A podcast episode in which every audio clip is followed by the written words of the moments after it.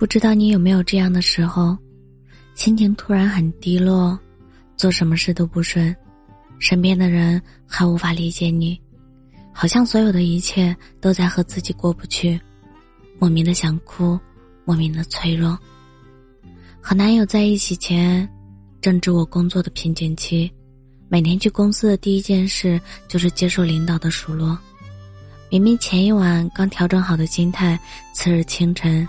又被搅得心烦意乱，下班后躺在床上，什么都不想干，只有跟他倾诉完糟糕的日常时，心情才会稍微的好一些。有次吐槽结束，他问我有没有开心的事，我思来想去，实在找不到任何一件能让我快乐的事。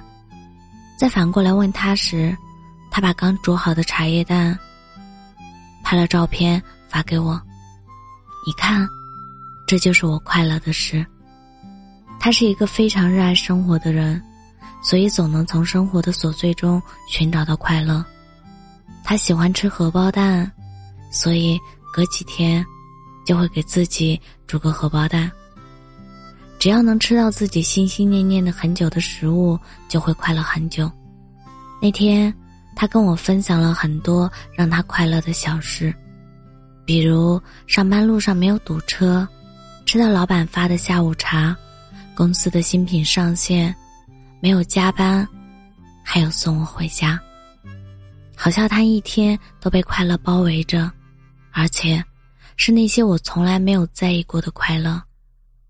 从那天起，他给我布置了一个小任务，就是每晚睡前必须跟他分享一件当天快乐的事。刚开始的我。的确有抵抗心理，久而久之，却变成了一种习惯。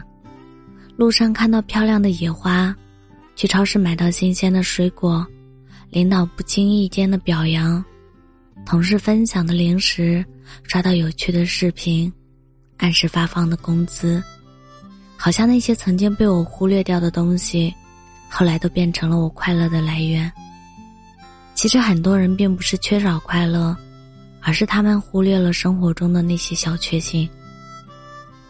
豆瓣有一个小组叫“热爱生活的一万个理由”，里面经常有人分享一些微不足道的小事。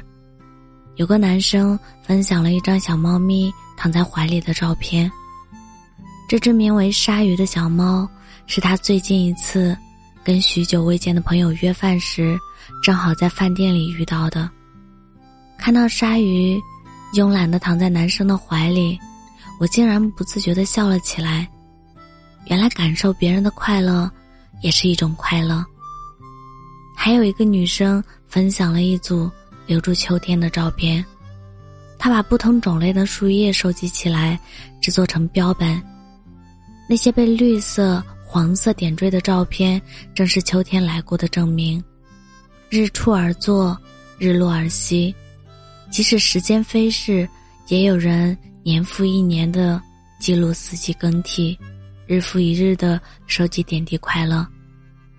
那些每个人每天或多或少都会经历的琐事，却都构成了一个人快乐的一天。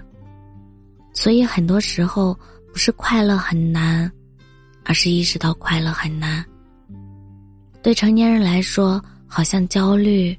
担忧、压力、惶恐，才是常态。快乐似乎变成了稀缺品。没有安全感的爱情，随时都可能面临的失业，越来越大的年龄，睡不着的觉，以及还不完的贷。这些拼凑起来，是一个崩溃的成年人背后少得可怜的体面。我时常在想，为什么小孩子的快乐很简单，成年人的快乐却很难？或许是因为小孩子没有太高的预期，才会知足常乐，而成年人承担了太多的希望和压力，又免不了和身边的人产生对比，所以时常会觉得自己的生活很难。但很多时候，生活并没有自己想象的那么糟糕。之前看过这样一组对话，一位俗人问一位高僧：“人如何才能得到快乐？”高僧答：“一切皆由心生，心若简单，人就幸福。当你对自己、对生活减少期待时，就会发现，快乐其实挺简单的。”绿山墙的安妮里有这样一段话：“总有一天，我也会变老。”时间掩盖了我的热情，但它抹不去我的快乐。我的愿望是现在当个快乐的女孩，中年时当个快乐的阿姨，老年时当个快乐的老太婆。总之，拥有快乐的一生。人生太短，不要给自己太多的压力，不要给自己留下太多的遗憾。不管是撸猫也好，抬头看看天空也罢。每天都试着给自己创造五分钟的快乐，取悦世界，不如取悦自己。愿你接下来的每一天都能用简单的心态过快乐的生活。记得，今天不可以垂头丧气哦。我是真真，感谢您的收听，晚安。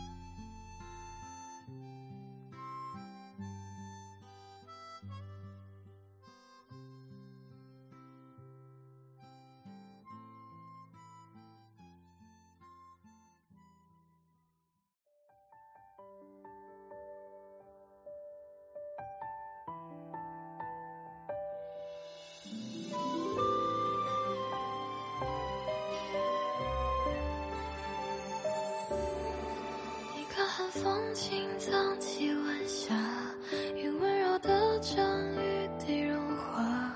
说不清的话如何放下，用尽我所有的表达。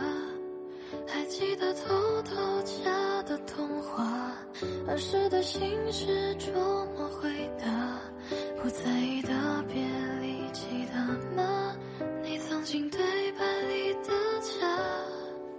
麻雀又在窗口住下，邻居家孩童要学画，记忆中咿咿呀呀是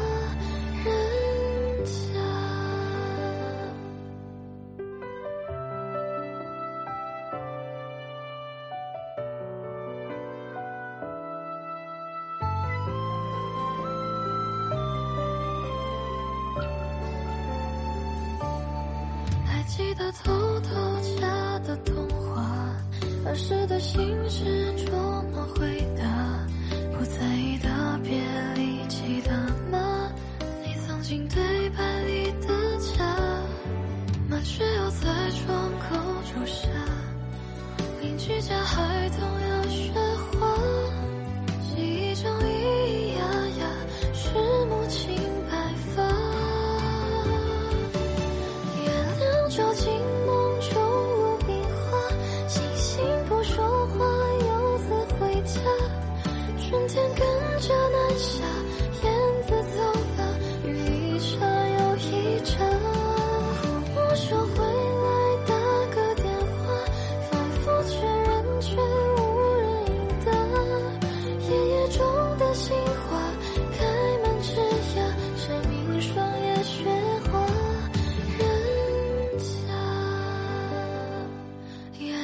照进梦中鲁冰花，星星不说话，游子回家。